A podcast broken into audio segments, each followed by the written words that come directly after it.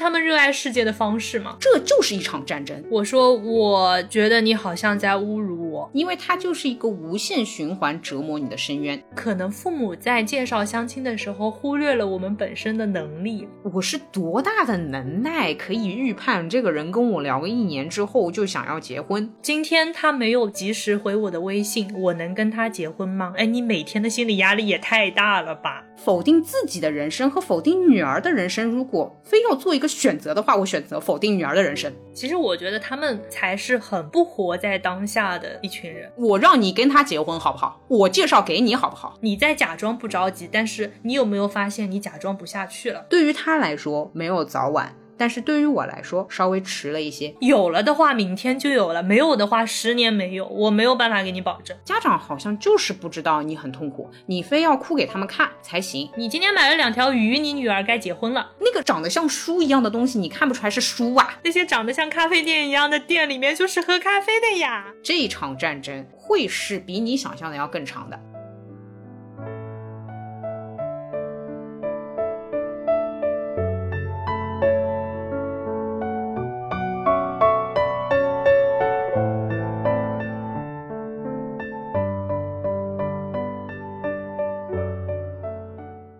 来到新一期路人抓马，这里是曾经对相亲对象说出了你是不是 gay 的川，这里是曾经对相亲对象说出过你这样说话让我很不愉快的悠悠。哇，好凶啊！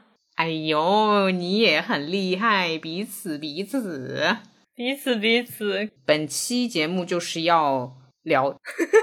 我觉得本期节目不是要聊相亲，本期节目是要骂相亲。前方高能预警，相亲对象不要听，听了也……哦，不对，相亲对象应该听听，因为这样可能会有很多评论。哦哦，这样这样，我先来指个路，好吧？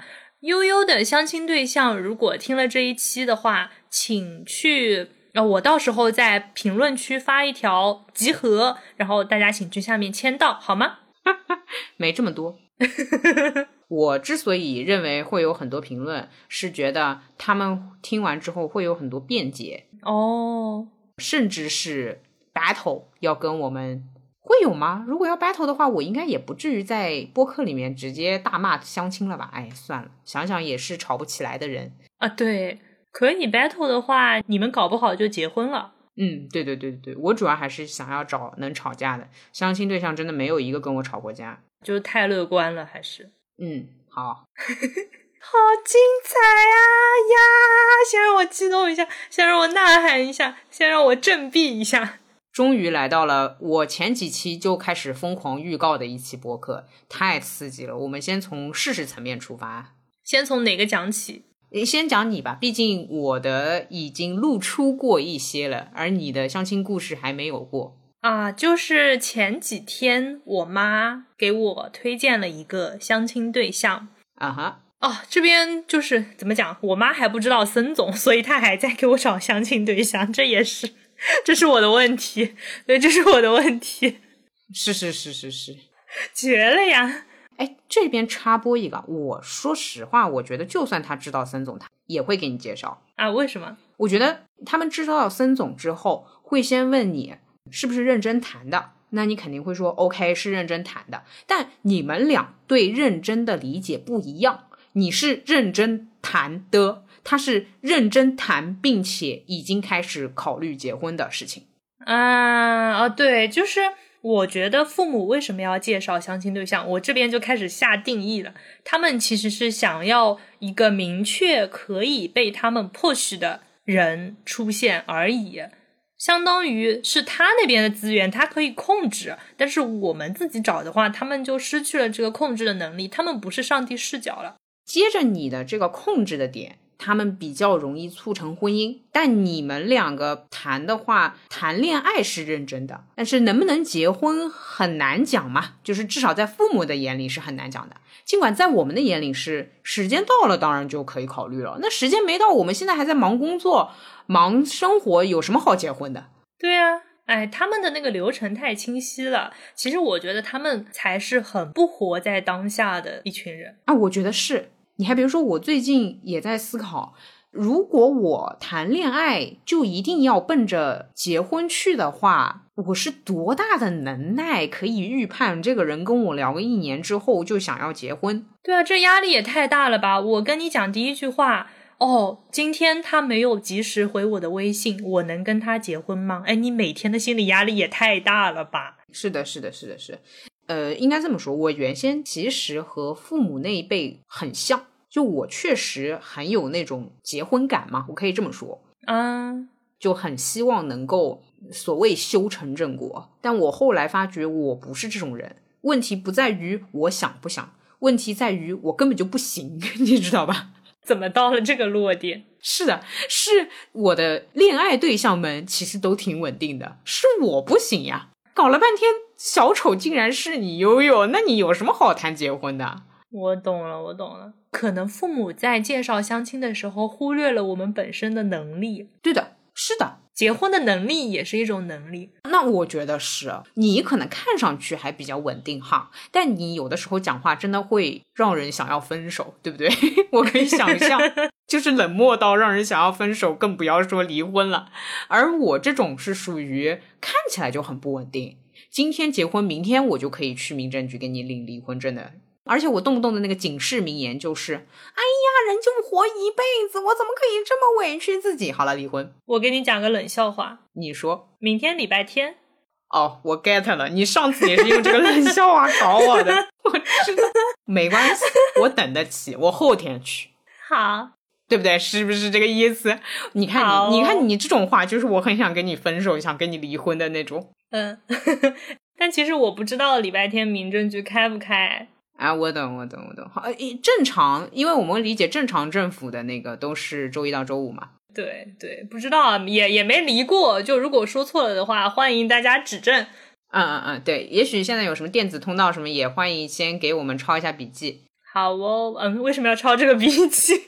无用的知识储备增加啦。你乐观点想呀，结婚离婚嘛是一样的咯。这样，也许我用不到离婚，我可以明天就结婚呀，开心一点呀，对不啦？啊，有道理哈。好哦，这期播客高开猛炸，绝了啊！然后我又话说回来，我妈给我介绍一相亲对象，但是呢，我要批评我妈了。妈妈，你在听吗？如果你在听的话，我要批评你，你自己背景调查都不做完，你就开始给我瞎推荐。嗯，是的。为您推荐，为您精选，然后这个大数据坏掉了。我不 judge 他这个人本身，我只是听完之后觉得真的不适合。理解理解，他是一个比我小一岁的男性。我觉得你妈至少还是有一个准确的，就是给你推荐了个男的，是不是？嗯，但他也没有问过我到底是不是异性恋啊，只是歪打正着。呃，对对对对对，歪打正着。呃，然后这位男性是高中毕业之后参军，兵哥哥。对，兵哥哥参军了好多年，毕业了，进入了某听起来是事业单位的某某局。嗯哼，我问他，那你是不是这个兵种？他说不是，他是负责接待领导，A K A 开车。我有次乘滴滴，那个滴滴都跟我说。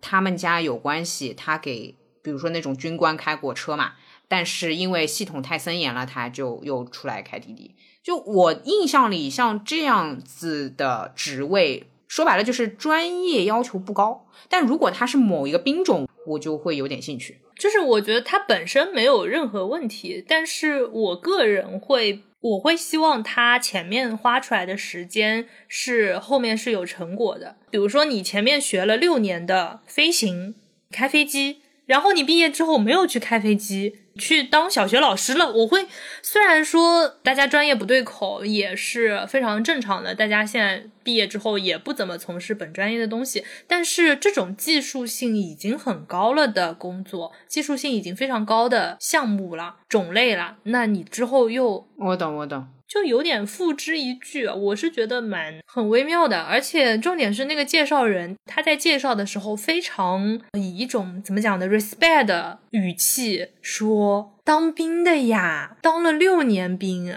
他在这个地方公积金很高吗？不知道。他在这个地方他已经 show off 了，他已经在我妈那边非常说，哎呦，那你女儿可能要有点高攀的啦，就是把他描述的非常非常好。这种话题不应该是什么高中老师、初中老师，我觉得啊，对吧？有一点那个，因为什么呃，公积金比较高啊，有房子啊，那我高攀啊，我还能理解。但是收入比你高吗？嗯之类的，我们讲点现实的。哦，那个很有意思的一个点是，那个相亲介绍人说他年收入是多少多少，这个部分他是比较客观冷静的语气。哦哦哦，突然就冷静了。呃，对，突然就冷静了。然后我妈就是说，呃，这个确实也不高。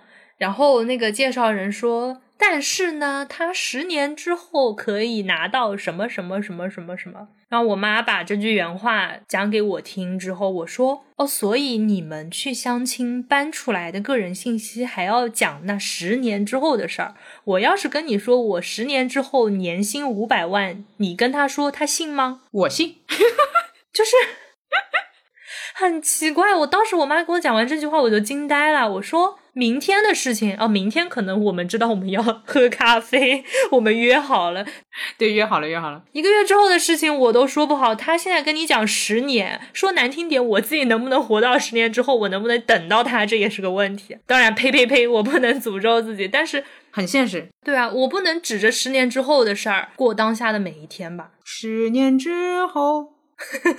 我其实是有点灵魂出窍的，你懂我的意思吗？嗯，比如说我两年前都不知道我今天会坐在这里跟你这样跟你这样一个人一起录播客。以前我是很受不了你这种人的，但是我是曾经在播客里面说出类似于“如果你是个男版的话，和你结婚也不错”的那种话的人。谢谢谢谢，我真的不知道我三四年之后，对不对？可能就找了一个你这种的男的结了婚，好了呀。就我怎么知道啦？然后你跟我说十年，对啊，正常人做职业规划都两三年 都不会做十年的规划。对对对对对，十年之后这也太远了吧！妈呀，你想十年之前我们在干嘛？十年之前我还在读高中，哎，这我怎么知道我十年后要干嘛？哇，你十年后奔四了哇！天呐，就是老妇人了哈，不是正年轻吗？Hello。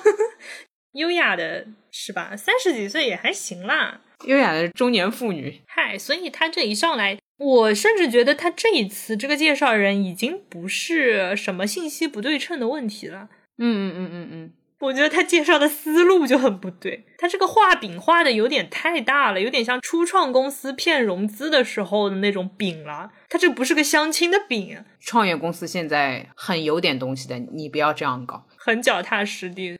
我有一个提问啊，有些细节想问问你。妈妈知道你的年薪的对吧？大概数字是有的，大概知道。那咱们就聊物质层面。你妈妈相当于在收到这个信息的时候，已经知道她现在年薪不如你，然后你妈妈也觉得不错。她也不是觉得不错，我觉得她有点病急乱投医了，就是是个人，她就想让我先聊聊。哦，但她没有考虑过，如果你们俩聊的嗨了。你们俩真的要结婚了，他是能接受的，对吧？不知道，哎，我觉得，我觉得他的底层是他觉得我们也聊不到那个程度。哎，那你看，怪吧，怪吧，哎，怪吧，是的呀，就好像为了在你的生活当中塞一些男人和你聊天，他似乎在完成这个 KPI，而不是在给你找未来的伴侣，所以有点病急乱投医了。因为我妈跟我讲完之后，我第一反应是比我小啊，嗯嗯嗯嗯嗯。比我小，我说我接受不了比我小的，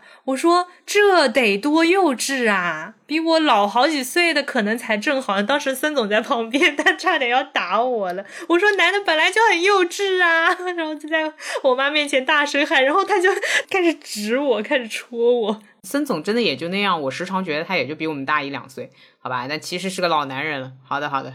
对啊，第一个我说年纪比我小，我接受不了。第二我说他收入都没我高啊，虽然我也不是很高，但是他比我还低。哎，对，哎哎，这句话有精髓到了。哎，是的，就是你都不高了，比你还低。对啊，对啊，对，这句话很不错。哎，川总很会讲话，很有那种贫穷的谦虚感，有的有的。然后我妈在这边语塞了。嗯嗯嗯，其实呢，我妈她并不明确的知道对方没有念大学，她给到的信息是她高中毕业之后参军了好多年，但是年纪又比我小嘛，那你算算，那这时间都去哪儿了？时间都去，不是今天的歌怎么那么多？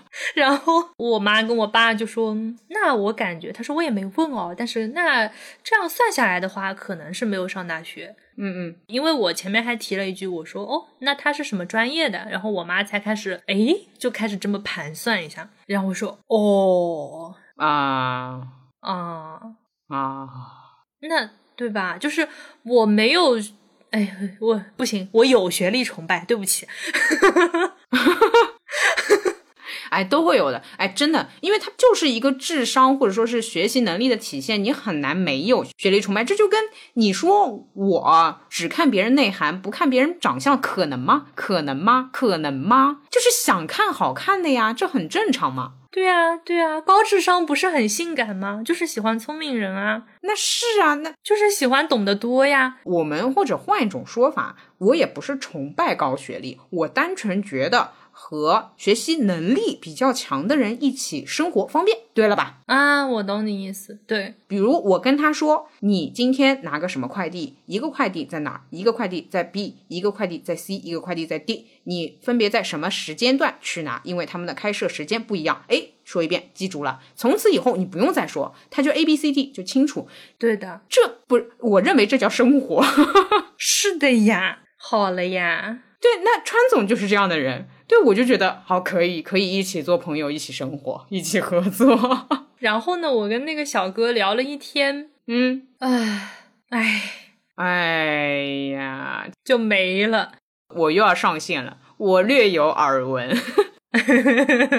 哎呀，我看过一两条，其中最让我爆炸的一条就是，来，那我的观点又要来了。什么是生活呢？我觉得能分得清楚卡布奇诺、焦糖玛奇朵、拿铁、美式这么比较大类的程度的人，算是比较懂咖啡的生活。但是把卡布奇诺作为一个品牌来理解的人，我觉得稍微有一点不如我懂生活。很客观了，是吧？我已经是真的防杠了，防杠了。哎呀，太防杠了，太谦虚了，太 humble 了。就是这一段是出现在川总和那位兵弟弟聊天过程当中的，我当时就觉得，嗯，不懂生活。哦，对我这边又要防杠一下，可能有人会说，人家也许封闭了好多年，对吧？封闭式培训好多年，跟不上呃一些外界的信息了，但是。这个话题不是我主动聊起来的，是对方说他很喜欢喝咖啡，然后问我一般喝什么比较多，然后我说我当时说的是澳白，他说这是什么牌子？哎妈呀，澳白更难一点。对，然后他说这是什么品牌？我我说星巴克那个富瑞吧，因为他说他喝星巴克。哦，你想要让他理解这个分类。对，但是我后来放弃了。我说就是奶咖的一种，我还能说什么呢？那都是奶咖的一种呀。这个摩卡也是奶咖一种嘛？那也只能这么说了，简单点，简单点。今天歌好多。然后他说啊，好像还是你比较懂。我也没有被夸到，没。但是我觉得如果有这一句的话，他之前默认自己算是有点懂的。啊，对对对对对对，所以如果我看到这一句的话，我真的要爆炸了，就是核弹级爆炸。哎唉，我就卡住了，然后我就去找我妈了。就我跟她大概聊了两轮，呃，这个一轮等于她说一句，我说一句，她总结一句；她说一句，我说一句，她总结一句。啊，三句对话称之为一轮，一共进行了两轮，就是相当于秒速聊死了。嗯，清楚。之后他说在吗？他会发一个表情在吗？就第二天上班的时候，那天正好在赶 PPT，然后我说在上班，怎么了？有事吗？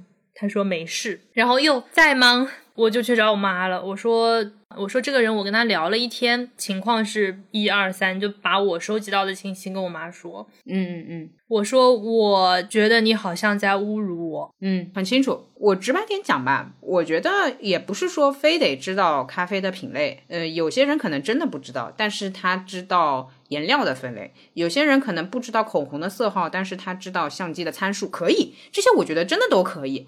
我只是认为不要介绍不合适的。对对对，比如说。只知道相机的人可以和相机的人在一起嘛，对吧？嗯，你妈其实知道你是一个会研究生活方式，不说研究，至少关注生活方式，会看看展览，会玩一下文具这样的一个情况，再介绍与这个领域完全不搭边的人给你，多少对于你来说就是折磨。对的，对的，对的。就这个侮辱不是说这个男的怎么样，而是我觉得我妈相当于给我推荐了。我想想，这个应该如何比喻一下？就像我说我写手账，我妈给我推荐了玻璃胶啊！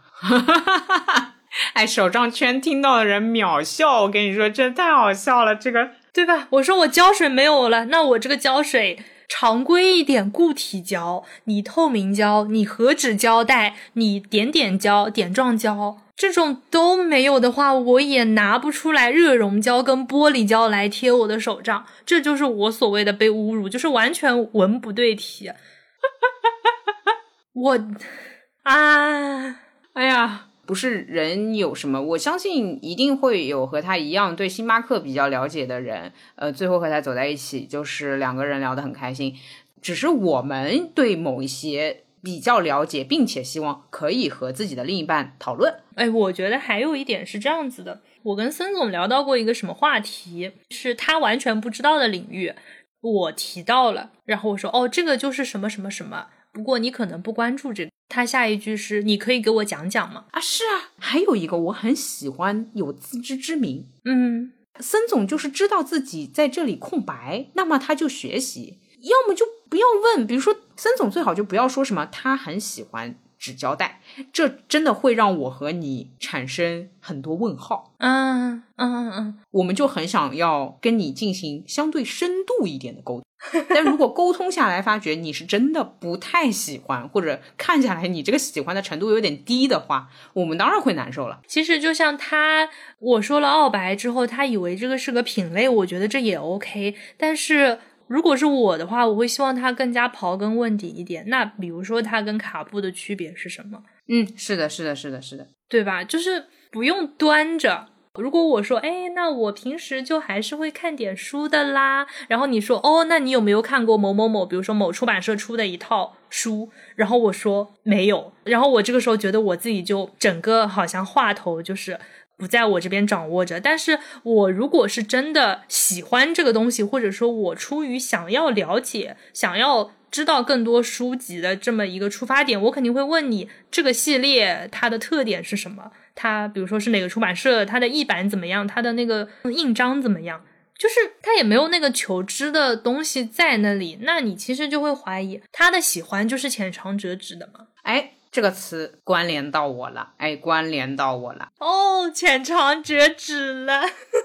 他用的就是这个词。他说：“哎，我们现在认识也不久，嗯，所以沟通的话题都比较浅尝辄止，绝了呀。那他这个浅到什么程度呢？很巧，也正好确实聊到书了。来，你讲讲。聊到书之后呢，他的话题起的很有调调的。”说他看的比较杂，呃，人文、社科、历史什么的都会看。我说哦，那你就说一下你最近五本看的是什么？嗯，他给我来一句，那倒也没有这么多啊。我是这样的，我之所以说最近五本，而不是这两个月的五本，是我已经做好准备，他可能半年看五本，这我完全 OK。你也可以一年看五本，我只想要知道你最近阅读完的五本书。你你这个跨度可以是五年的，没有问题。对对对，可以的，可以的。啊，然后你作弊一下的话，其实你也可以把你其实只翻了几页的书当做是看完了，跟我报一下书名也可以。嗯，这个是很多人做书籍推荐时会做的动作，看一下介绍，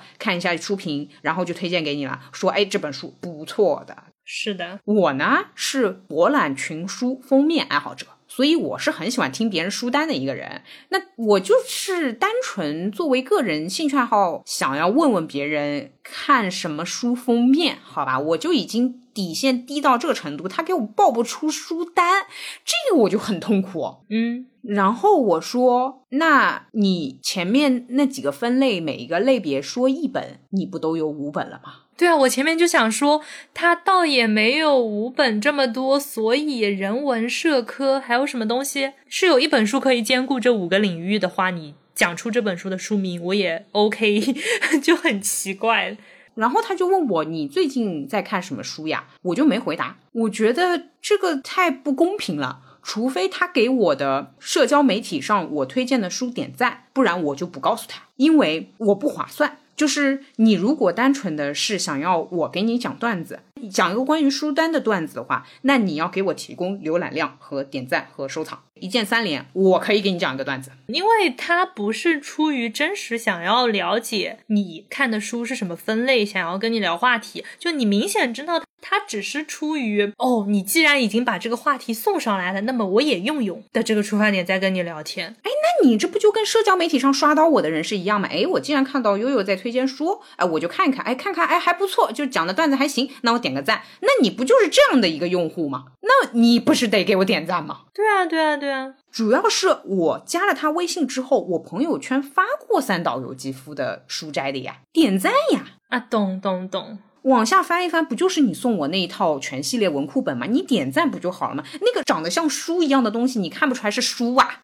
啊天哪，这句话太经典了！我就想说，那个弟弟他不翻翻我朋友圈吗？那些长得像咖啡店一样的店里面就是喝咖啡的呀！我就觉得真的不会社交。然后我不是跟我那个暧昧对象聊起相亲对象的这事儿嘛？暧昧对象先是跟我说了一句，说我也觉得他不会聊天。过了几天，我那暧昧对象跟我说，我最近开始喜欢三岛由纪夫了。哎，你看，就是会聊天，高情商、低情商，会聊天。不会聊天得分点呀！你就是你说一句又怎么样？你让我高兴一下不行吗？就是哈，哪怕说一句封面好看也行啊！啊，对对对对对对，是的，是的，是的，我觉得也可以。对啊，我在书店看到了你朋友圈晒过的那一套书啊，对。像我当时朋友圈发出去你那一套，很多人就是评论封面很好看，够了呀。嗯，又不是一非要看里面内容，内容也不是说什么精品传世。哎呀，呃，其实是传世精品啊。啊，但但就是每个人他有不同的精神摄取需求。哎，我我下次出一套相亲恭维策略好不好？包你不冷场，行不行？我真的累了，我惊呆了，好难啊，真的好难啊。所以呢，你跟这个。线下的部分你要聊吗？你要不你先说你和冰弟弟最后怎么样的？哦，前面截止到我说，我觉得这样好像，我觉得我好像被侮辱了。然后我妈说，怎么会呢？怎么会侮辱你呢？然后我说，那我能不能不跟他聊天了？嗯，我妈说，当然可以。我说，那就好。我以为我一定要跟他聊下去。我妈说，你这孩子。怎么这么想呢？那我不就成逼亲了吗？不是，怎么这么有白雪公主后妈讲话的那个感觉呢？然后我说好的，怎么会呢？孩子，我并不是在逼亲啊，我只是让你和他聊一下天，看看有没有缘分。他其实也意识到他自己功课没做好，就开始给我瞎推荐。然后他说：“那你把他拉黑吧，时间宝贵。”哎，这就又有点狂暴了。我觉得。摩羯座，对这个我放在我那段里面讲，就是关于相亲后面该怎么操作吧。嗯，后续对我先分享一下，就是那个最近没有读过五本书的那个相亲对象，后面是跟我怎么个继续下去了。来这一段呢，我也没有在慢慢悠悠里面提过，因为这一段实在太精彩。是这样的，我们家里人要求我一定要见面，他们的话是说你不见面是不知道怎么样的，你不见面是没感觉的。好像见了面就会有感觉一样，我也不懂是哪里来的逻辑。嗯，那行，那就见面。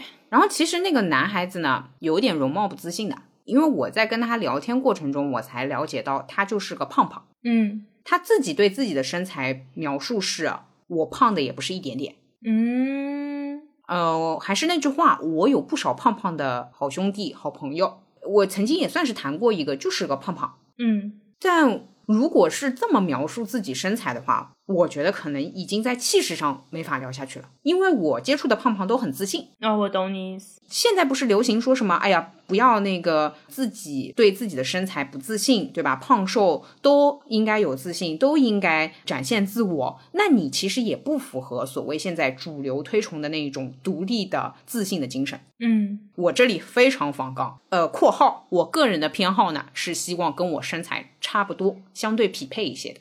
身高是一米六五，体重是一百上下。我觉得你在骂他。我没说别的，我只是想要相对跟我搭配一点，看起来就是协调一些，我们有那个相对对仗一点的、对称一点的美感，而不是比较有反差的那种，好不好？嗯哼 我真的很努力了哈，那就是不太行。然后见面其实是我 push 他的，对，这里面还要插播一下，我家里人不让我主动约，就是我不能说出我们什么时候见面这样的话，因为我们家就是非常传统，认为女孩子不能主动。OK，我理解，我也是，我是被动天王，有什么事情不是我被动搞不出来的呢？我可以。然后我说，你一般和人家聊多久之后会约见面呀？被动吧，询问吧，关心吧，嗯，非常被动。女孩子吧，矜持吧。其实对方也听出来这个话头了，所以搞了一圈呢，就说要不明天见面吧。好，见面了。然后呢，川总就出场了。为什么这里会有川总呢？是这样的，我们家里人呢，我就说一句重一点的，不见棺材不落泪。如果我回去跟他们说他胖胖的，而且不自信，我们家里人是不会相信我说的话的。他们觉得我就是在瞎胡闹。嗯我那天是特地约了我和川总常出现的一个地点，川总一般也就在那附近活动，所以我是希望川总能够路过，一方面能帮我拍张照，另外一方面如果能够打乱我相亲的节奏是更好的。但是川总和森总因为在一起，然后觉得也不太方便真的打断别人的对话，所以他们俩帮我完成了拍照的任务，然后那个照片。我就直接转给我妈了，我妈就给我发了撇嘴的表情，就一定要这样。哎，我其实当时就没有发火了，因为我知道我已经在我妈面前占有至高的领地了。我妈都已经下头到说啊，我晚上去同事家玩，就是已经顾左右而言他。懂懂懂。但我当时真的很想说，你有没有感觉？你跟他结婚，你有没有感觉啊？哇，这按头骂哎！我让你跟他结婚好不好？我介绍给你好不好？你找我爸，我爸当年什么样？美男子好不好？哎，这个真的很奇怪的。就之前我妈也给我介绍过别的相亲对象，就是我一看那个照片，我就想说，如果你当时你见到他，你会觉得 OK 吗？哇，我爸到现在都是身材贼好，就巨瘦。我天哪，这真的是我懂的呀。对吧？他自己找了个这么帅的，然后给我推荐介绍的就这样啊，好气啊！我甚至觉得有点是那种，就有一个说法，其实说母亲是会嫉妒女儿的，你知道这件事吗？所以我当时心里直接是以女性对女性的怒火在跟我妈沟通，我已经没有办法把她当我的亲人去对待了。你这样子对我，你仿佛就是以一种相对。病态的状态在跟我进行一些事物上的连接，你给我介绍这样的，而我爸，我爸是年轻会去搞搞貂皮、搞搞手表戴戴的那种小腔调男人啊，我爸就是这种人啊，懂的懂的，就很有 sense，因为巨蟹男嘛，你可以想象的，很会弄弄自己的。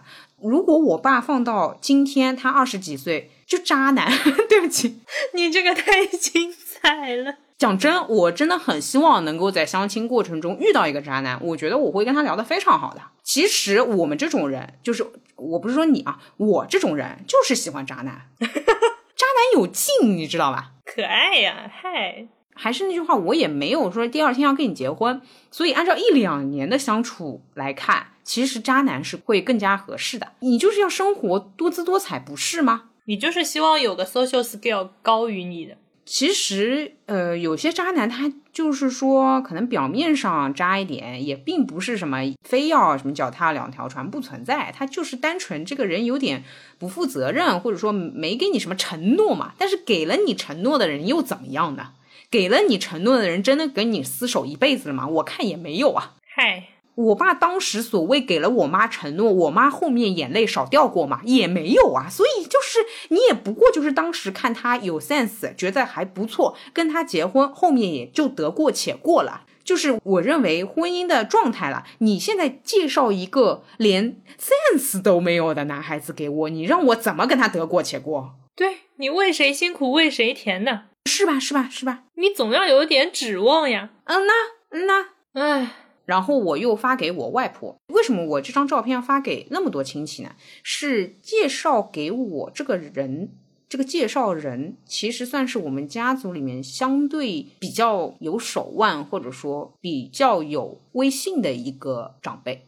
嗯他不仅在评级里面混得很好，就是晚辈里面也要看他三分脸色。懂了。所以呢，我相当于要把这个信息大量的点对点的传播，让大家都统一这样一个思想。这思想是什么呢？就是说这个人不行，又不能公开的去 diss 这个介绍人，所以我才要一个个去发这个照片。啊，你农村包围城市，那没办法，只能那个打游击战呀。嗯发给我自己亲外婆的时候，我说的是外婆，我真的很伤心，就开始哭，因为隔代亲，我就说我很难受的，我今天一天就这样子，心情很不好的，我真的想想都要哭出来，就类似于这样就反复说。然后我外婆给我发出来的语音消息已经很无奈，带有哭腔了。OK，达成。嗯，然后好，然后是介绍人了，介绍人就很残暴。介绍人是让我意识到，果然混社会就是很难的一件事情。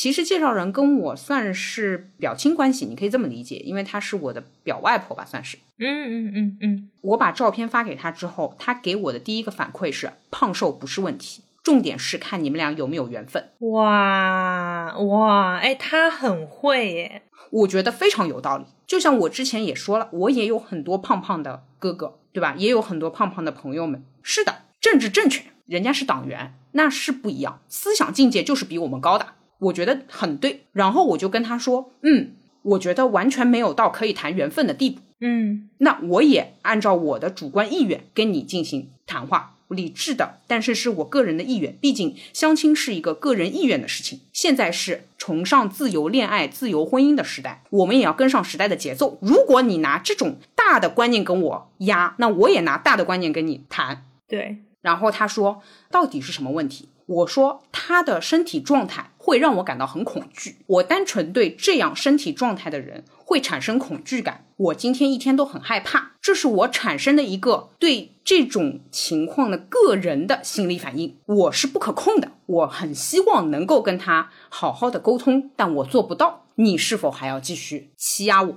或者说逼迫我抵抗个人情感需求，来完成和这个人的沟通，甚至和他结婚。他怎么说？对不起，刚刚说完前面那一段慷慨激昂的发言，我已经累得不行了，实在是太累了。就我，我从来不知道相个亲谈感情啊，能谈成这个样子。我当时上入党那个预备班，我都没有这么认真。啊，当然我最后也没有成为党员，这个我思想还是有点跟不上。然后他说：“哦，我不知道是这样一个情况，我去跟他们说一说，这件事情就是结束了。”让我们静默三分钟，听着都觉得太累了。哇，哦，原来就是要公事公办，然后要字正腔圆，面带微笑，嗯有亲和力的，非常向上的去面对一个你其实个人感受非常不好的一个情况。嗯，我积极应对，我努力奋斗，但是我不行。对，不然你就是在反抗相亲，不然你就是辜负我们的好意。为什么？因为只有非常关心你的人才会给你介绍相亲对象，别人会问吗？别人不会问。尽管他们的问法就是在刺伤我，但是他们不管，他们只管他们的出发点。出发点是好的，那就一定是对你好。行，可以的。唉，那我也按照好的出发点、积极应对的状态去跟你 battle。绝了呀！哦，我后面这边的后续，那你那边怎么样？我妈不是让我拉黑嘛，然后我跟她说，你是不是要跟介绍人去打个招呼？既然介绍是你们介绍的，我这边拉黑了，那人家搞不好还要在背后骂我。什么没礼貌啊，就把人拉黑了呀之类的。我说你们介绍的，那回头也要你们去回头掉的。然后我妈说好的。第二天还是第三天，我妈在我们家的群里面又发了他跟一个介绍人的截图，又来了嘛，另一则新的个人简历啊。我说又比我小，嗯，然后我说物质条件也不高，我说这跟上次是不是有点相似？嗯哼，我妈这一回呢，她就没有之前那么强硬了。她说：“那你觉得比你小不行的话，那就算了。”我说：“那算了吧。”行吧，行吧，行吧。啊，其实这个态度我也是受不了的。我觉得就是无效沟通，为什么反反复复的？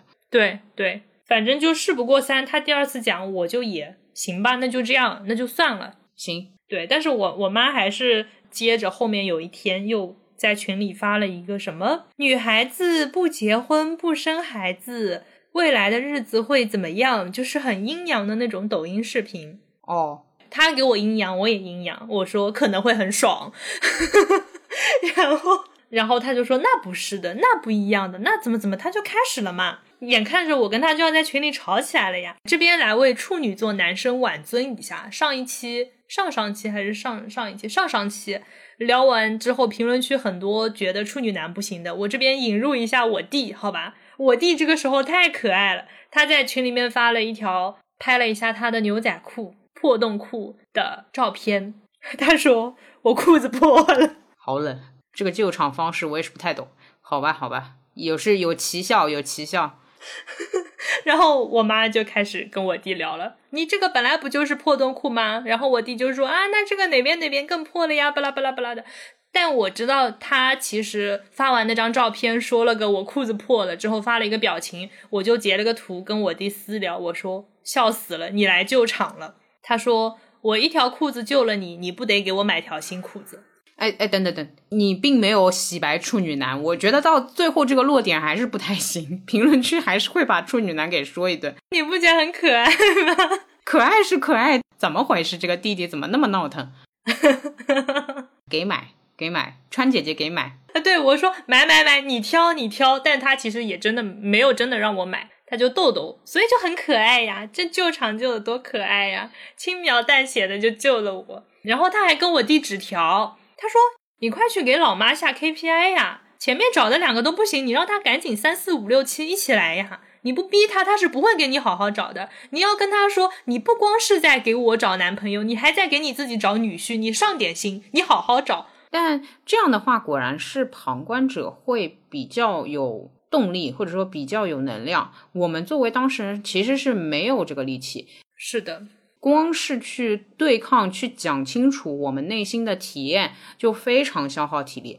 家长好像就是不知道你很痛苦，你非要哭给他们看才行。是的，是的。说到这个，我我那个后续很精彩。来来来来，那天见面之后呢，男生其实很好的，他给我带了伴手礼。但是那个伴手礼物不太能用得到，是茶和人参。然后我就把这一堆东西寄给我妈妈了。我也吃不到，我也不太实用这种。你其实也不能拒绝别人，你不能说啊，我吃不到，你带回去吧，这样很难看。我寄给我妈之后，我妈就问这是什么东西。我说啊，相亲对象那天见面的时候给我的。我妈说收别人东西不太好吧？我说嗯。我也觉得不太好，但是见面的时候，人家给你辛辛苦苦带了礼物，你却说不，我不要这些，你拿回去吧，好像更加不好。以彼之道还治彼身，我就觉得你该去讲究的东西不讲究，这种其实人家肯定也是。考虑到自己家里什么东西、什么物资是相对比较多的，我可以分享给你才带过来的。人家是不会在第一次见面就倾家荡产买一些特产，或者说买一些伴手礼送给你，是不会这样的。人家分享快乐，你就接受这个快乐。虽然我们此生。缘分就这么点，但是 OK，我也欣赏你，你很有见面的礼仪，很不错就行了。你还在那边跟我，哎呀，我们收别人东西不太好，那你加他微信还给他，然后我看你怎么跟他说还给他的话术。怎么说？哦，因为我家女儿不会嫁给你的，所以不能收。我刚内心想的是，祝你相亲相到一个地产大亨。呃，这是我们家的特产，一本房产证，请你收下。好的，好的，好的，谢谢，谢谢，谢谢。虽然缘分就这么浅，但是感谢你的分享和礼物，谢谢，谢谢。天呐，这真的好难啊！就是很累，很累。真的累，真的累。唉，那你这个胖胖之后还有别的相亲故事吗？后面就没有了，至少安静到现在了。没有，我们家其实介绍的间隔会比较长。我觉得与之成正比的，肯定是因为资源少，所以才会逼着你去见面。不像你，可能我听下来，相当于比较多的可以拿到简历，但也正因为资源并不少，所以可能对见面的需求，或者说对一定要聊天的需求就也就不高。真到不了见面那一步哦。后面还有一个后续，很好笑的。嗯哼，不是年纪比我小嘛，后面那个，然后我妈就去回头掉了。她不是说你就算了吗？我说对，我说那算了。昨天早上。我弟给我递小纸条说：“我刚才看到妈妈跟介绍人把你之前那两个冰弟弟和后面那个都回头掉了。”嗯哼，我妈说我女儿不喜欢年纪比她小的。对的。然后介绍人很绝，介绍人说：“你女儿年纪也不小了，要找年纪比她大的并不容易，而且人家都是奔着结婚去的。你女儿这把年纪，如果谈两年、接触两年之后不结婚的话。”她就更找不到了，所以呢，我当时整一个就是大爆炸，但是也是因为跟我弟聊天啊，我说老妈怎么回他的？我说老妈没有骂他的话，我不喜欢他了。我懂，Hello，来来来来，我给你说个更气人的，哎，我觉得我们这期就是气人大放送，好吧，来吧，一起气人。呃，就是给我介绍胖胖的这个前提，我没有跟你说。你说，我当时其实听到他给我介绍这段的时候，我整个人都是想哭的。他是这么说的：“他说你年纪摆在这边，你们家里条件摆在这边，我可以打保票，他们家的条件就是比你们家好好几倍，你一定要好好把握。”唉，我当时愤怒的就是，也是我一直跟我妈重复的一句话：不要因为我们贫穷，再让我受苦了。我已经因为贫穷受了很多苦，我还要在精神上受这份苦，我不接受，也不可能。我会一直跟你吵下去，我会一直跟你抗争下去。我可以贫穷、自由、快乐的过一辈子，但我也不能接受为了那点小钱委身于一个我其实根本不爱也不接受的男人，就是。他们对于这个条件的重视程度有点让我吃惊，就是我觉得上海真的是卷啊，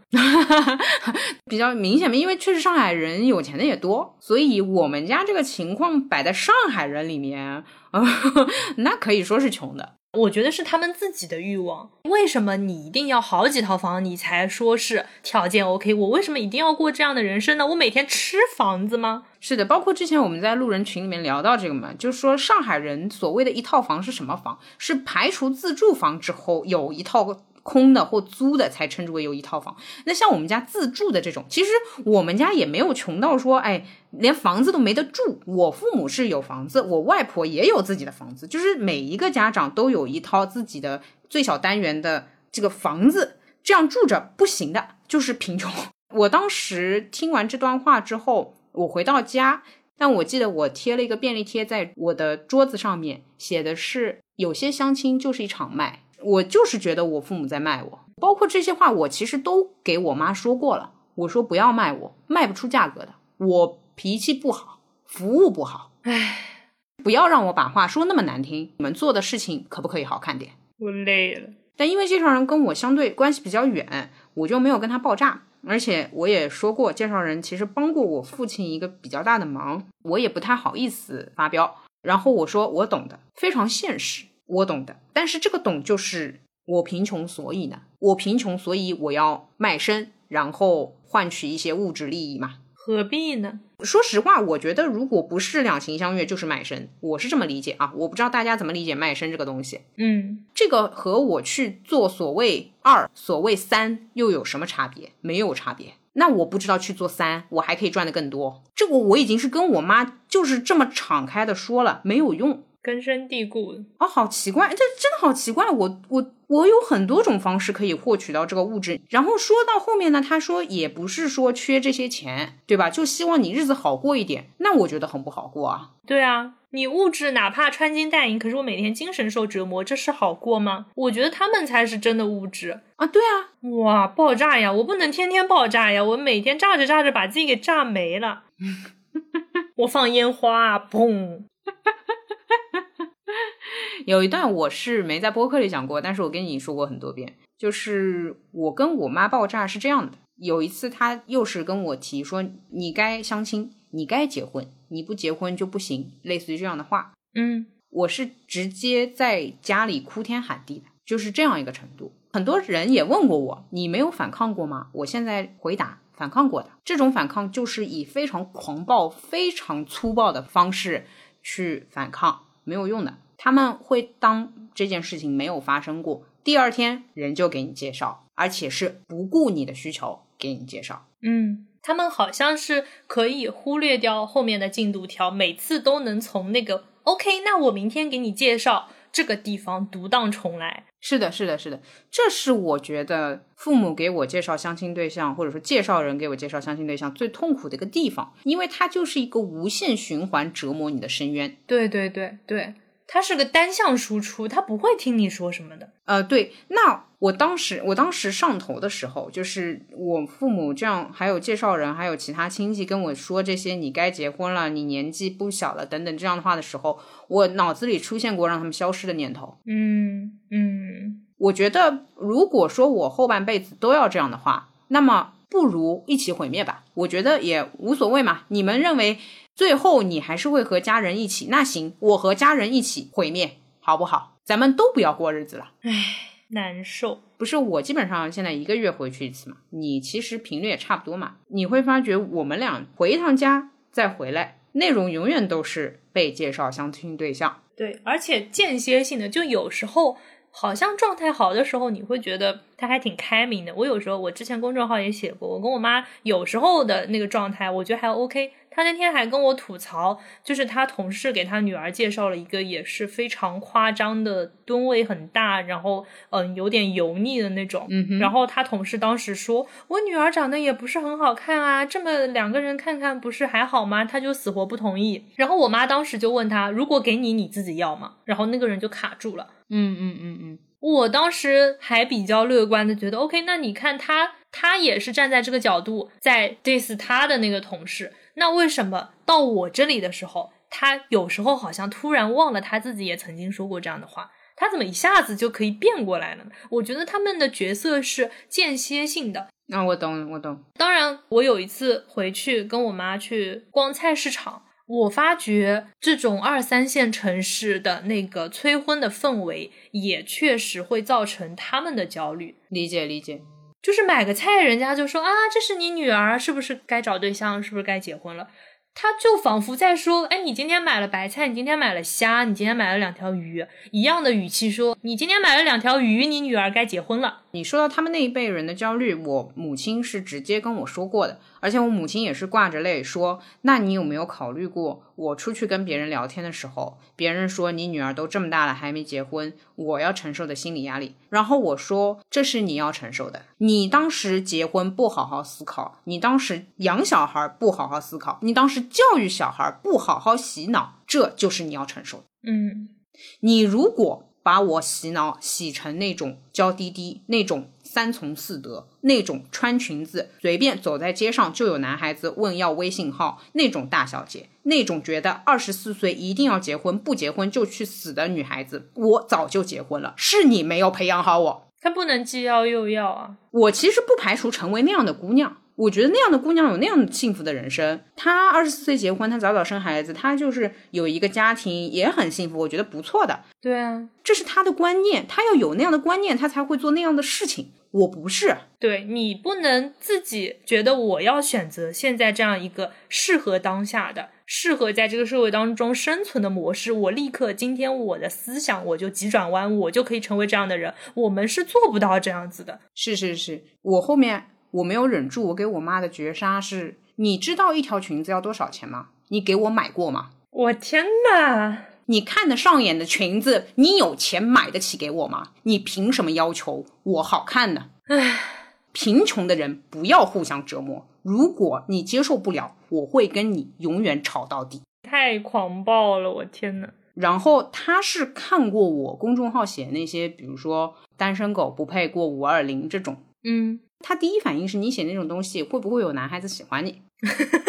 我没有办法回答他有，他问出这个问题，他的答案就是没有。就是对他那个样子就是没有。我怕我说有的话，他直接撅过去。唉，但是我之所以没有说没有说有，因为他一定会问，那人家会不会跟你结婚？呃，我不知道，嗯嗯嗯，我怎么知道？那么接下来就是又要到去向别人求婚的地步了。那你又不能主动跟别人求婚，别人如果是个被动的人呢，相当于你跟这人就没戏了。我觉得这个也又是无限循环了。女的又不能求婚了，行行行，好的，好，结束我，结束话题了。嗯，我其实也知道有一些情侣，就是女的提出说，哎，我想结婚了，男的说，好吧，那我们结婚吧。啊，我觉得很酷哎。对，并不是都是男方在那边，哎呦，我催着你结婚了。我说句实话啊，我也为男性同胞说句实话，我是男的，我也。我不大高兴结婚，因为结婚真的还是要 负点责任，就是要照顾一下女孩子，会照顾更多一些。我有我哪儿我哪儿有什么大病，我整天要照顾你啊？对我虽然是喜欢你，但是我我也想高高兴兴的，因为现在大家都是独子嘛，男小孩也是从小就是过得很快乐、很自由的，结了婚还是要注意一点的，那咋搞？唉。我妈之前跟我讲过一句经典台词，嗯，就是她说：“你要是能保证你明年一年里面找到男朋友，我也就不给你张罗相亲了。”我我当时一个大无语子，我录不下去，我不知道怎么说。哦，这个我妈也跟我说过，嗯，以前我说我以后要怎么怎么，她说：“呃，你如果不结婚，我就不给你钱做什么事情。”我说：“哦，那你不用给我钱了。”我说我就会这么耗着，嗯嗯嗯。我说两种可能：一，我这么耗着，然后我自己有了钱；二，我选择去卖。我觉得两条路径都比拿你的钱快，因为你也没多少钱。其实，啊天呐，你这个杀伤力好强！我当时跟我妈说，我说那我说不好，那我没有办法保证，这我怎么保证呢？有了的话，明天就有了；没有的话，十年没有，我没有办法给你保证。对的，对的，对的，对的。这个不是说我准备一年，然后我跟你保证我考试，我这个证我能考出，这我尚且还有一点努力的余地。可是你说让我找个人，我不知道。是的，是的，哎，你还别说，哪怕你真的是属于坐在宝马车里哭的那一类，你都还不能保证的，因为这个都看双方意愿。对啊，就是你还别觉得那一个方向走的比较偏，就那个偏的方向，你都还不一定做得到。对对对，我懂你意思。说难听点，他说你明年一定要结婚，也就是在逼迫我用这一年的时间给自己洗脑，然后变成一个随便是个人我都可以嫁的那样一个状态。哦，那这个路径我觉得走得通。其实还是思考的问题。如果你思想变得说是，哎呀，我真的好想结婚啊，哦，这样的人我觉得也可以。我不要生活了，我不要咖啡了，我只要男人，那可以。这不就是思想霸凌吗？啊，这个逻辑啊，可能是因为我这个想法是死活改不过来，所以我回复就会比较狂暴。我懂你意思，我听懂了，这个实操还是有可能的。但是他相当于就是给你提的要求，就我没有意愿去做，我办不到，我就真不行。然后我妈有时候。别人催他，就是有他的同事在场的时候，别人说你妈妈很着急，我那个时候会故意开他玩笑，我说他不着急，他有什么好着急的？我都不着急，他急什么？我妈就会笑笑说：“是的，我不着急的，随他好了。”然后我妈在自己给我打电话催我的时候，我就说：“其实你很着急，只是你不承认，你在假装不着急，但是你有没有发现你假装不下去了？”哦，你妈妈还要端着，我妈已经放弃端着了。嗯，我妈已经就是撕开来。Be real 在跟我 battle 了，但是她发觉她还是 battle 不过我。嗯，我妈有时候会扮演一个还比较开明的家长的角色，但是当我指出其实你在假装，但是你装不下去了，我妈说其实是的，我一直在说服自己我不着急，但是我很着急，那怎么办呢？我只能靠你了。我说那不行，你不要把希望寄托在我身上，当你把你自己的希望寄托在别人身上，你一定会失望的。我说你这个自己想想办法，我帮不了你。哦，靠你了！这一个类似的概念，我妈也跟我表达过，就很奇怪，你为什么要把希望寄托在我身上？我当时说，你为什么要把希望寄托在一个不知道什么时候会出现的人身上？我妈说，我没有寄托在那个陌生人身上，我寄托在你身上。我说，都是一样的，你只能靠自己。我妈其实还跟我说过这样一句话，嗯，讲真，这个确实要等你生了孩子之后，你才知道为什么我们会这么拧巴。我说，哎，讲真，呃，我还不一定生。这就是我比你快乐的地方。羡慕吗？我知道单身有单身的寂寞和单身要承受的痛苦，但是单身的快乐你根本不懂。嗯，他因为之前不是否定过说，你如果从大学到三十岁这十年当中没有找到男人的话，你这十年就白费了这么一句话嘛。我其实就是耿耿于怀。嗯，懂的。他一直说我很记仇，我说你不可能对一个否定你人生的人不记仇。对，然后我还说了一句话，我说的是你不过就是一个个人的生活经历，你代表不了二十一世纪。对，就是说，其实，在思想层面上完全不能平等沟通嘛。毕竟它是局限在一个传统的观念里，而我们其实是结婚或不结婚都可。我其实不排斥结婚的，嗯嗯嗯，我也说过了，我甚至希望早结婚。这是他们根本没有办法和我们讲清楚的一个点，因为他们已经选择了这条路。站在他的角度上来考虑，以下这段话可能也很死亡，但是我觉得很实在。我曾经这么想过，如果我是他。我会不会对现在的这个二十几岁的我这么残暴？我想想，也许我确实也会这么残暴，因为否定自己的人生和否定女儿的人生，如果非要做一个选择的话，我选择否定女儿的人生啊。为什么她不可以是自私的？为什么母爱一定是无私的？不一定。如果我支持了女儿的决定，或者就这样让她按照这种方式生活，让我去承受这种焦虑的话，我想想，如果我是那个母亲。我可能也不会这么无私，所以这就是一场战争。那我就直接把这个对立给升级了。也可能是他自己已经试图尝试着摆脱那种焦虑了，然后发现或许你比或许他自己来的更容易一些。嗯，这是他选择的方式，但是这个对立的局面已经产生了。对对对，这就是一个对立。对对，你宁愿否定我。你也不愿意重新思考你的人生嘛？那那确实，因为他是不可能倒回去说我不结婚嘛，对不对？时光是不能倒流的，所以他为了让他不要绝望到第二天就想从这个世界上消失，他只能扭转我的生活态度。我觉得父母有时候在跟我说你一定要结婚的时候，他其实某种程度上他是害怕的。他害怕我假使不结婚，然后过得很开心。他看到那样的局面，他会让自己整个人生观就崩塌了。我想的也是这个点。他们其实很没有办法接受这个世界上人类的多样性，就他没有办法接受我结婚可以很幸福，你不结婚也可以很幸福。我一定要看到你不结婚是不幸的，我才能够坚定我结了婚是幸福的。他仿佛自己没有那个感知的能力一样。他感知到了呀。他结婚不是那么开心呀，哎，说难听点，我爸和我妈开不开心，开心指数有多少，我看不出来吗？大家看不出来吗？这个东西，这还需要你逼我的时候我才知道吗？我小学的时候就说过了，你们离婚吧，不是说不好，只是没必要。嗯，反正我也。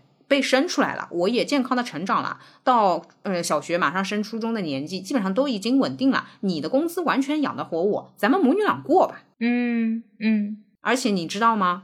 他在我大学的时候，我又说过一句，我说你们就是可以离婚的，就完全没必要这么别扭着。他说的是，可我离婚了，我怎么办？我当时觉得我击溃到，或者说我踩到了他的防线，他的那个思想已经转到了，可我离婚了的话。也就是说，他不是没考虑过这个可能性啊，他只是考虑了后果，他不知道怎么办。那你都已经被我看到狐狸尾巴了，你还在那边装大灰狼，很奇怪的。我妈有时候也会吐槽我爸的，嗯，他会说，如果不是当时的那个风气，就是父母家长那边见过之后觉得 OK，觉得两方合适就结婚了的话。我也觉得你老爸很无聊，不会跟我聊天，不会开玩笑。嗯哼，我说那你看呢？我说我觉得我爸很好了，你现在还觉得不幸福？你怎么样让我心甘情愿的去接受你介绍的那些人啊？是的，是的。更何况还有你这种中年反思的例子在我面前。是的，你装都没装好，你还在这边压我。对啊，你不好好装，绝呀！没办法的。哎呀，太费体力了，这个话题。这真的是个永恒的矛盾，我觉得就是聊不开来的，没有办法。讲个题外话啊，其实我一直以为，如果我到三十五岁还没结婚，那我父母可能也就不催了，就是跳过这个话题呗。嗯，但我那天和同事聊天的时候，同事跟我分享了他一个四十二岁的女性朋友，很优秀，是银行的一个中层，但是一面对家长的催婚，就是每次都要掉眼泪。我才知道哦，原来还是有四十二岁也会被催婚的案例。我当时就是拓宽了这个对抗他的时长，你知道吧？我一直以为这是八年抗战，但没想到他可能是十六年。我懂你意思，你以为比如说冲完这一段我就解放了，其实不是，其实你要一直要冲，这是马拉松。所以战略上来说，我前期不是爆发力很强嘛？因为我以为是啊，我懂打下了这个江山，我守住啊。当然，理论上守江山更难啊。但是说在相亲的对抗上，我以为就是先打下来再说。但没想到他其实是要厚积薄发的。我懂你意思。他到后面不仅考验你的这个对抗力，还要考验你的经济实力，因为你必须要可能甚至有房有车，你才能甩得过他们。但我其实不是一个很能挣钱的人，所以我担心我四十二岁怎么去跟别人打。你想，人家是银行中层哎，我还不一定能达到这个水准。所以现在就开始筹谋了。以前以为这是一场百米赛跑，现在明白这是一场香根驿传，这是一场马拉松。跑酷类马拉松当中还带翻跟斗过泥潭的那种，哇，长征啊，这是啊，是不啦？两万五千里。因为我一直以为它这个时间单位相对比较短，其实不是啊。我也顺便给那些单身的有一点小想法的兄弟姐妹们分享这个点：这场战争会是比你想象的要更长的。但其实我觉得我们跟父母之间始终有的一个矛盾就是。我妈一直觉得是我不想结婚，但我只是想要等到有合适的再结婚。这真的很奇怪，这他们就是不信，你知道吗？我给你打个比方，我不知道能不能让我们俩都更了解父母一些。嗯，首先我们俩的这个能力其实是可以考清华的，但是这个代价可以想象比较高，可能要复读个两三年，对不对？我我觉得我们俩可以考清华，OK，差不多啊。正常情况下，我们就考了一个普通的大学。嗯。就我们现在在说，我们还想再复读一年去考清华，但在父母眼里，就是我们不想读大学，他们就会把这句话给缩减到哦，说你不想读大学，因为去考清华这个不仅要复读两三年，它概率确实也不高，或者说你自己知道你是够得到的，但是在父母眼里，他觉得不太行，所以他才说你不想上你现在这个大学。我知道了。其实他是不信任我们，同样他也不信任清华大学，就是说他会觉得你花那么些时间等来的那个清华大学，A K A 你的后面那个伴侣，也不一定那么好。懂懂懂，一个是他不相信我一个人真的可以过得好，再一个是他不相信我这样慢慢找真的能找到好的，横竖就是不相信我。对对，就是不相信你，也不相信旁人。还有一个点啊，就是很多人忽略了。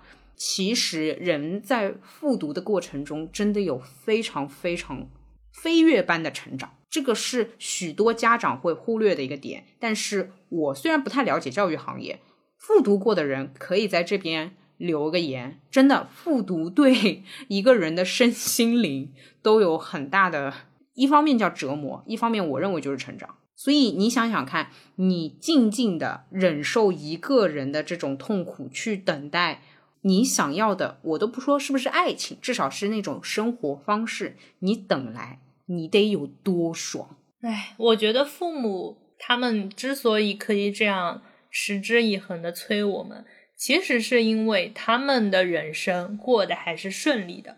他们其实打的是那个 easy 模式。对的，如果他自己就是非常波折的过完了一生，他才没空管你呢。他觉得活着就很好了。就是闲的，我的天呐，真的是！哎，我我继续刚刚那个例子啊，我突然想到，我为什么会闪现那个例子？呃，是我身边有个朋友，男性，他是本科就是不错的一本，然后他后面就直接工作了，没有刷学历。他跟我说啊，他想考个类似于 MBA 那种在职读研。他考了第一年，分数就差的比较大。他说我裸考试试水，嗯。然后考了第二年，分过了，好像面试没过。他说：“哎，呃，反正再考考吧。”当时我记得很清楚，跟他说一句话：“你就是享受这个随便学学的感觉，你不是真的要考。”我发觉我的思想其实和我父母催我相亲这个想法是差不多的啊。第三年他考上了非常不错的学校，我才意识到啊，你看他看起来像只是随便学学，但是他有多么辛苦，你不知道。就好像很多人看我们只是随便找找，只是随便一个人过过日子，得过且过。但是我为一个人的生活付出过多少努力，以及我的收获，别人也不知道。我觉得这是真的，他没体验过，他不知道。这考一年，考两年，哎，第三年，哎，就考过了。而且你会觉得它很轻松，可能不啦？可能不啦？随便考考。嗯，就像我妈之前说，你一定要过，你一定要有一个家庭过。有家庭的日子，我说，虽然你结婚的时间很久，可是你单身的时间没我长。你怎么知道单身没有那么多快乐呢？这种东西都不可论证的，你就不要跟我讨论了。对啊，对啊，对啊，你没有办法同时自己跟自己做那个控制变量的实验，你不能。我的二十岁过完这个结婚的生活之后，再从二十岁开始过一个单身的生活，没有人能做到这样子。你可以收集很多很多的案例，但是不同的人就是不同的人，你没有办法对。而且幸福、幸福、快乐这种东西又没有办法量化，怎么比较呢？一直在那边比来比去的。呃，然后我跟我妈说的一个点很简单。就是我高不高兴，我快不快乐，我幸不幸福，我呕不呕，我想不想吐，我想不想毁灭，就是这么几个等级。很简单，我碰到一个人，比如说我跟你聊天，我能享受到聊天的快感。嗯，如果我跟一个男孩子能感受到荷尔蒙的冲击，这么简单，这根本不需要再说一遍，根本不需要见面，通过聊天就够了。嗯，九年制义务教育学完，就是为了让你有基本的通过文字。进行沟通，方便你的生活和工作。你如果学了这个东西，你不用，那相当于你你要么也不说回炉重造这么难听的话，你小学先读，再读一遍，再聊这事儿吧。我觉得。哦，我还想到一个事儿，就是 call back 一下前面他们不信任我们。其实我觉得他们还有一个核心观点是：你线上聊聊，觉得没有办法聊，也许见一面就好了呢。他不相信我，但是他格外的相信对方，而且他觉得你哪怕见了一次两次没有感觉，你见个十次二十次，你就爱上人家了。哇，他对。我之外的那些人和事格外的有信心，我不知道为什么，这是他们热爱世界的方式吗？我脑内一直出现非常恶毒的一些想法，比如说对方是在我的咖啡里加了催情药嘛，见了之后就会有感觉，我真的不懂呀。他有时候莫名的悲观，有时候又格外的乐观。他既然可以这么乐观，那他怎么不相信我年复一年我真的能结婚呢？我其实就相信你能结婚啊。宁愿去相信那些小概率事件，在这种小概率事件上面，觉得他只要对宇宙呼喊，全世界都会来帮你，然后在你面前觉得非常的绝望。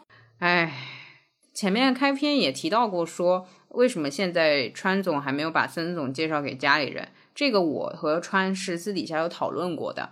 嗯，就觉得。一旦介绍了，提出有男朋友这样一个身份或者说这个角色存在，川接下来能接受到的压力，至少我这边判断是非常影响他们俩恋爱当中的快乐的，就会要面对其他的压力了。毕竟我有的时候和森川在一起，我不会总说，哎，你们什么时候结婚，什么时候生个孩子？嗯，Hello，这这个就是会被拉黑的朋友，很奇怪的呀。所以说，可能朋友甚至是在播客里提到，让很多路人知道也没关系，因为我相信，天呐，我甚至在 PUA，我们怎么在开洗脑大会？我相信能够和我有正常沟通的人都能接受两个人有的时候是相爱，有的时候是相伴，有的时候或者说运气很好才可以走完后半辈子。如果没到这个程度，旁人聊到这个话题也没什么用。其实 也不是我跟你们说你们结婚就能结婚的，嗯，没必要去承受那种无谓的压力。我很怕我妈知道之后会突然说：“那你之后的打算呢？”我真的不想回答她以后的打算。就像那个她十年之后那个相亲对象十年之后会怎么样？我真的不想说你，你开开心心的过好今天、明天、后天，这不就好了吗？我为什么一定要去想以后的事情呢？对的，打算嘛，打算就是明天一起出来喝咖啡啊。对啊，他问下周，下周你知道下周的天气吗？我不知道，连天气预报都只能看一周。你为什么要问我后半辈子的打算呢？哦，他们临床上面说人其实是只能预测七秒还是十秒之后的事情，你知道吧？哦，这样呢。这个你可以去搜一下人的预测能力是到多少。我当时看到这个数据的时候，我整个下巴都 下来了，因为我也是一个很喜欢猜那种什么一年后、两年后的那种人嘛。但是我我当时就是重新重新洗涤了自己原先的刻板印象。OK，我知道了，我的记忆可以不是金鱼的，但是我的日子就过得像金鱼一样就好了。嗯，懂懂懂。其实是对的，你大概可以猜我一句话的后半句是什么，但你其实猜不了我下面就要提什么话题了。唉，是。但是相亲对象往往能够让我们猜透他七秒、七分钟，甚至七个小时之后会说的话，这个就会让我对自己的人生产生怀疑。我个人是相信我是猜不了七秒之后的，但有人却能让我猜中七秒之后，我就算了，好吧？我知道了，我知道了。当我们两个人在聊天的时候，我们都是人类。但是当你跟有一些人聊天的时候，你是七只桶。那你说呢？对，没有一个人想要在人类的环境里面当七只桶，因为会被关起来。为什么呢？我为什么要这样呢？我又不是来给你答疑解惑的，好奇怪。举个例子啊，比如说暧昧对象，他前面一段时间让我最出乎意料的一段对话是这样的：他说：“你现在在哪里？”我说：“我在哪里。”他说你在干嘛？我说我在吃饭。他说你具体在哪吃饭？哎，这三个问题问出来，你你觉得他是什么意图？来找你？活了二十几年的我们认为他 就是要来找我，就是一起吃个饭呀，什么一起逛个街啊？嗯呐。好，那我就回答了，呃，在哪里？具体在哪里？在吃什么饭？呃，在哪吃饭？嗯，他就没没话了。他是这样的，他前面问我问的很急，我们俩几乎就是以一秒的这样一个频率来回，一秒一秒一秒这样回。对对对，懂。哎哎，他他没话了，憋不住了。哎，我憋不住了，我又要主动了。你看，我要主动了。我说，嗯，我我也没特别主动。我说，你问我干嘛？他说，哦，查个岗。嗯。哦，它就像是这样。你好，悠悠，接下来开启快问快答环节，我将会对你提出三个问题，请你在一秒之内作答，超过一秒则视作无效。但其实他也没有那个心思给你说那么多前情提要，他就是单纯想要收集你此时此刻的信息。哥哥，我当时甚至是发了我的定位的，你知道我有多么的无地自容。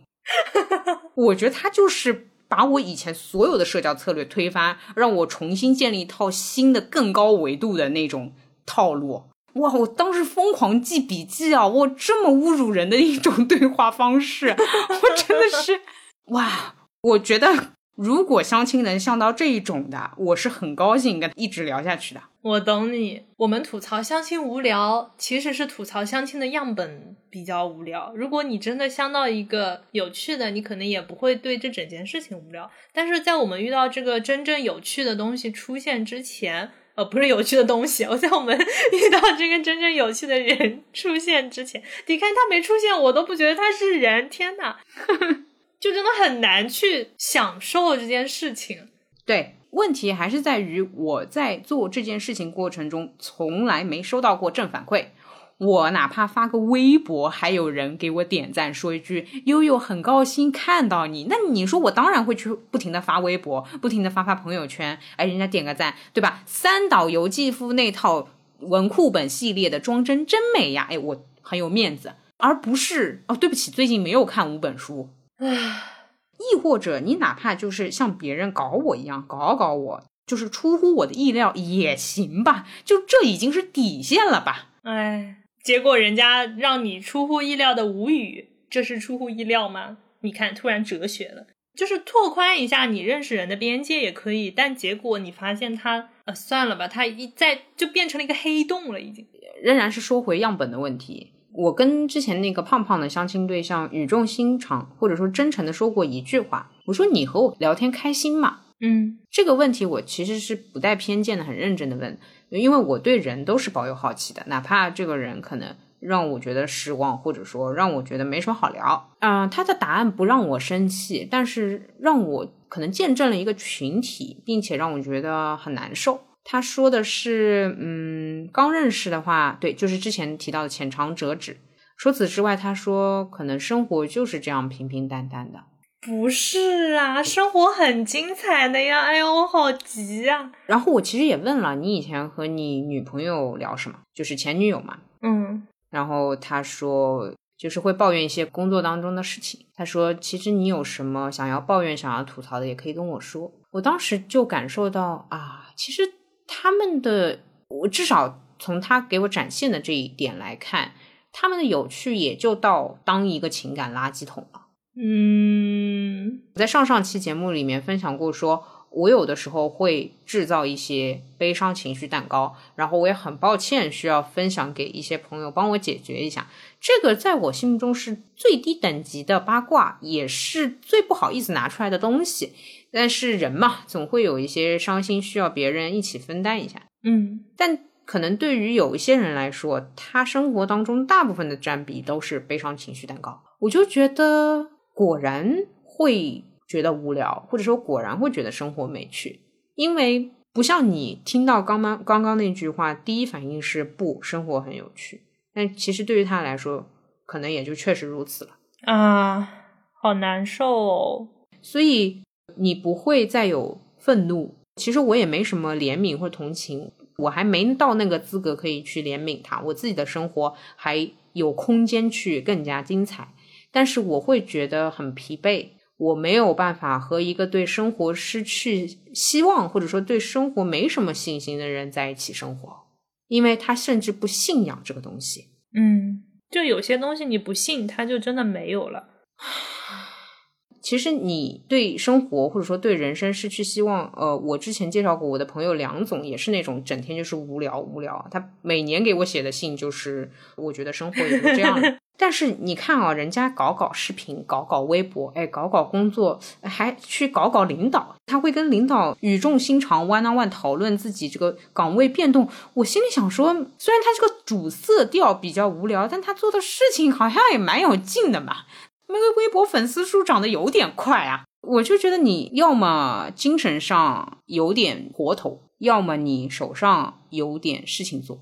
你如果这两者都没有，我会觉得这个气场有点让人疲惫。哎，活就活一个精神头啊！对的，那确实，他跟我聊天也不会感到开心。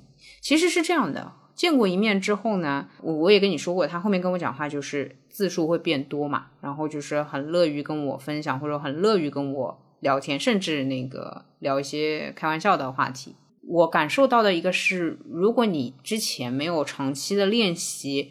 如何开玩笑？我说的基础一点啊，如果你没有长期练习如何开玩笑的话，其实你开出来的玩笑真的会很让人感到悲伤。就像你长期练习的是讲冷笑话，所以你现在冷笑话讲的会让我笑出来。像我这种就是长期练习的是嘲讽式或者说吐槽式的去讲笑话，或者说讲一个事情，你就会觉得驾轻就熟嘛。嗯嗯，你不会觉得我在硬给你硬装，因为我就是这样的一个人。但当他。在这个年纪才开始燃起，说我想要好好聊天。我想说的是，对于他来说没有早晚，但是对于我来说稍微迟了一些。你们不是一个节奏上的人，大家的时间线不一样吗？我宁愿接受一秒快问快答的查岗，是吧？哎呀，哎呀，包括我有的时候看你和川什么，你和川总。我跟路人也说一下，我就没有搞清过川和森。我常常对着川川总说：“哎，你明天跟川总 去哪里？” 然后对着森总说：“你那天跟森总说了什么？”就是我已经逐渐把他们两个搞糊。呃，我其实刚刚想说，有的时候我看你和孙总两个人讲话，也不是说就多有趣，就又也不是那个诙谐，也不是说讲单口。就是正常的交流，但是能感受到你们彼此交流里面的快感。嗯嗯，我懂我懂。嗯，我觉得这个是有意思的，或者说你们觉得有意思就行呗。虽然我看起来就很冷，超级冷。哎呀，可以可以，夏天嘛，降降温。除了祝福之外，我也没什么好说的。裹紧棉大衣。啊，我觉得相亲这个话题怎么说呢？就像我们其实这个话题想聊很久了，但是一直没怎么敢聊，也是觉得一个是没有解决的办法，而且他每个人的情况可能虽然很多人面临着一样的问题，但是大家也各有各自的难处，它非常非常微妙吧，非常个人，真没有什么解决办法。不要感到抱歉，没事的，不是每一期都要有一个 solution 的。嗯，对对对，但我觉得还是可以聊聊吧，就大家互相收集一下也是可以的。这个就不是悲伤情绪的，这个是愤怒情绪，愤怒情绪大饼油条，我跟你说，瓷实啊，突然有点想吃。那想问问你，来灵魂拷问了，如果明天你父母又给你介绍相亲对象了，咋搞法子？不说解决方案吧，至少来个设想吧。假设模拟实验，嗯，明天给我介绍相亲对象，我就把孙总的照片发给他。哇，然后你啥都不说吗？我逗逗他，我说妈，我实在不想相亲了，所以我刚刚在地铁上问一个小哥哥要了微信，我觉得他看起来好像比那个相亲对象要好，你觉得呢？OK，哎哎，对对对。哎，这个就很乐观、很向上，然后很符合他们那种，嗯，不要再拧巴着去考清华，随便找个大学上上就可以了。但我至少找个比你好的，对吧？就比你介绍的好的。是的，是的，我我没有，我刚刚脑子里其实闪过了，万一你妈给你介绍一个当红流量小生怎么办？但是想了想，这概率不大。这个森总的照片应该是可以吊打很多男人的，就可以了，可以了，可以了。哎呀，你要对他们能拿到的资源有信心，射程范围之内，你知道吗？我的妈呀，这个信心是反着来的。你以为男孩子在外面很安全吗？那些优秀的香香的男孩子肯定都已经有主了。你觉得他们手里能够拿出来的？对不起啊，我就是非常乐观亦悲观的人。香香的是什么东西？香香的男孩子是什么？香香的男孩子呀。哎，是是是，对的对的，你弟弟就是好看的香香的男孩子。那天孙总打车打到一个女司机，然后就是带着他一直绕路，一直绕路。然后尤总说：“ 不会是看上人家了吧？” 我就跟他说：“男孩子在外面一定要保护好自己。”真的呀，说不定呢。补充个细节，而且是结了账之后绕路，还不是贪图他那个钱财，就真的是可能后视镜里看着。然后这么不停的绕路，哎呀，这么黑的黑灯瞎火的，欣赏后视镜里的他的侧颜。哎呀，哎呀，好喽，那你呢？如果明天你妈或者你的介绍人又突然跟你说，哎，有个什么人你去见一见，你怎么说？我会说先看照片吧，因为我其实手头上也有很多照片。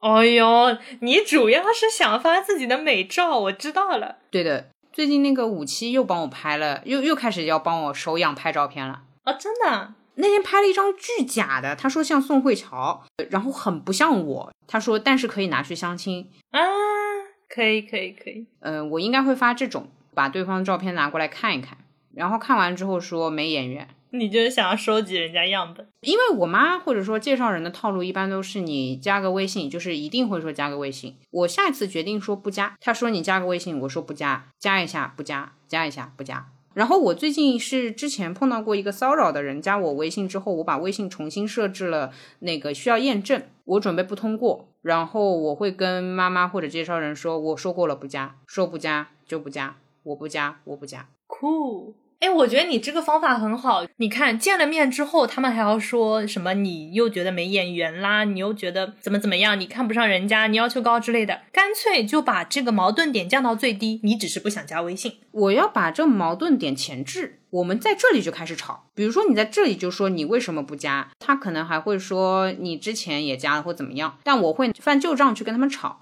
我会说之前介绍的都不行，我已经不信任你们了，就像你们不信任我一样。我懂你。你们反正不相信我会结婚，我也不相信你们可以介绍给我什么适合我的人。嗯，因为这一次最后是拜托介绍人和对方说完之后，相亲对象就没有再给我发过消息。但相亲对象其实，在应该是他收到信息、收到那个拒被拒的信息之前，还给我发了好几条类似于询问的话，我就忍着在等时间过，这样我就不用回了，他也不会再发。嗯。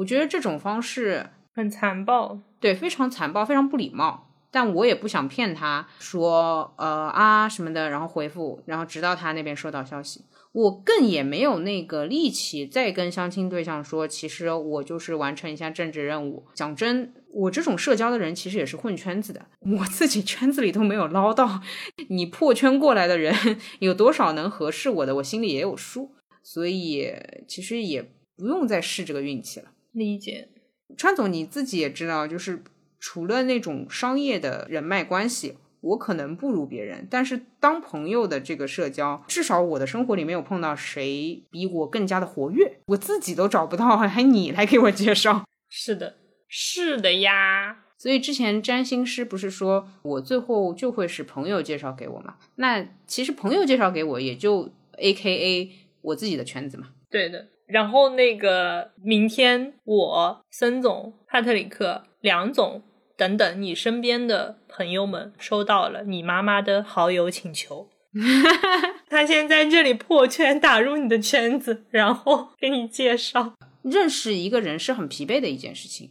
所以相亲没有这么简单，说哎呀，我就给你推一个微信就好了。包括为什么以前媒人是可以拿到中介费的，或者说媒人是一个正儿八经的职业，那是因为人家社交能力就是很强，人家就是对人了解很深，知道哪两个人可以匹配。你要知道，这不是一眼万年，是一眼就是后半辈子啊。嗯嗯，我懂你。最后分享一下，是不是路人都不知道你和森总怎么认识的？不知道吧？你讲讲来。我们的朋友，共同朋友有问过，说川总是怎么和森总认识的？很巧，是我知道有一个活动，然后我是很想和孙总当朋友的，一直就很想跟这种很强的人认识。你知道我的性格嘛，对吧？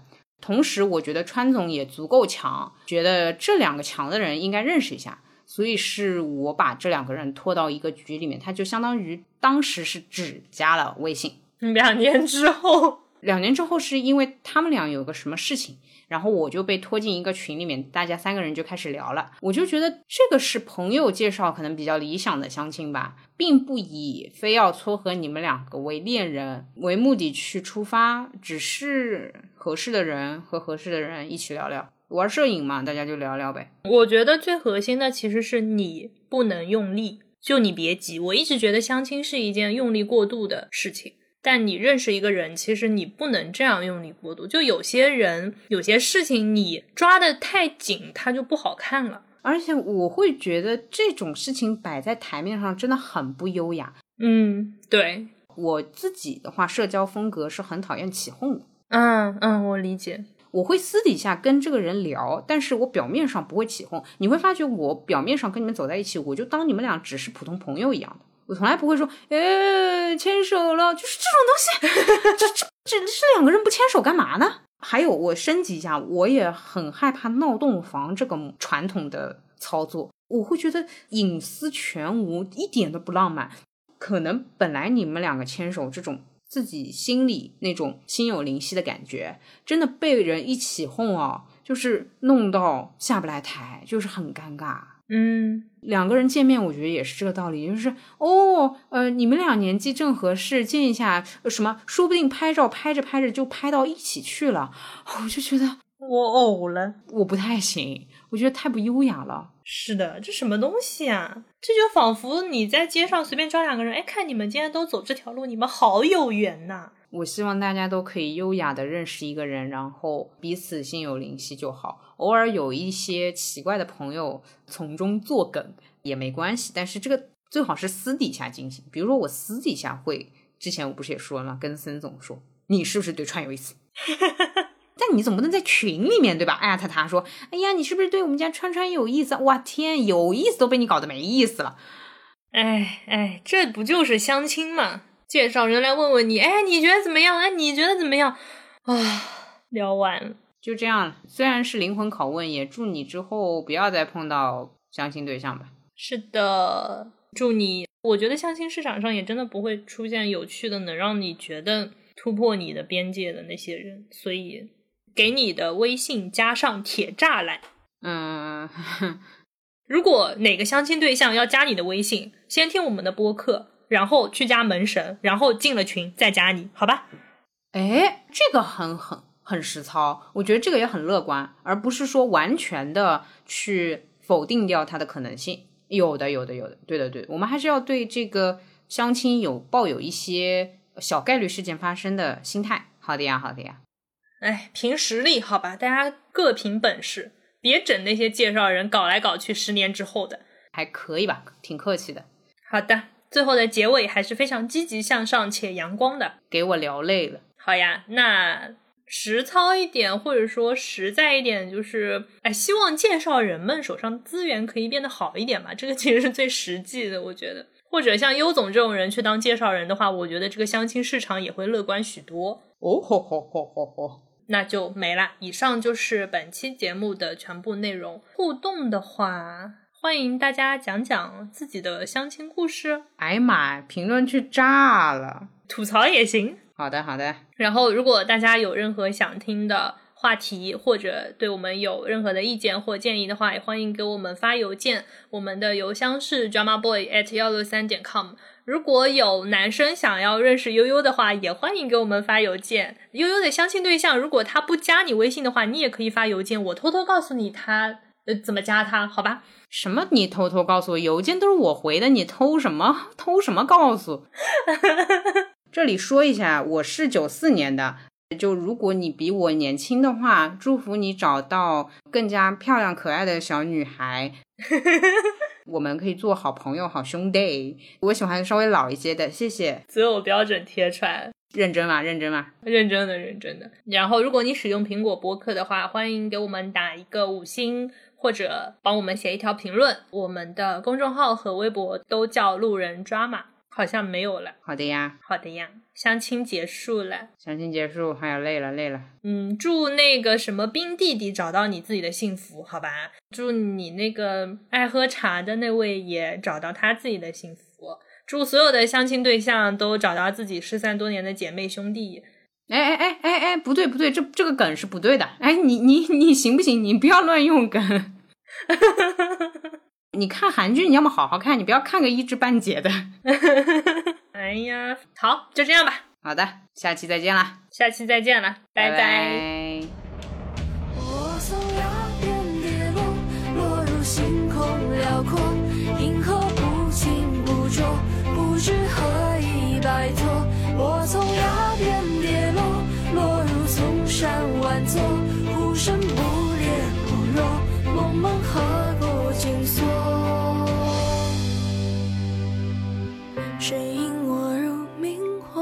谁推我入狂落？谁割去我耳朵？谁劝我一身锁？谁耻笑我执着？谁把岁月蹉跎？谁碾碎了泡沫？谁心已沉默？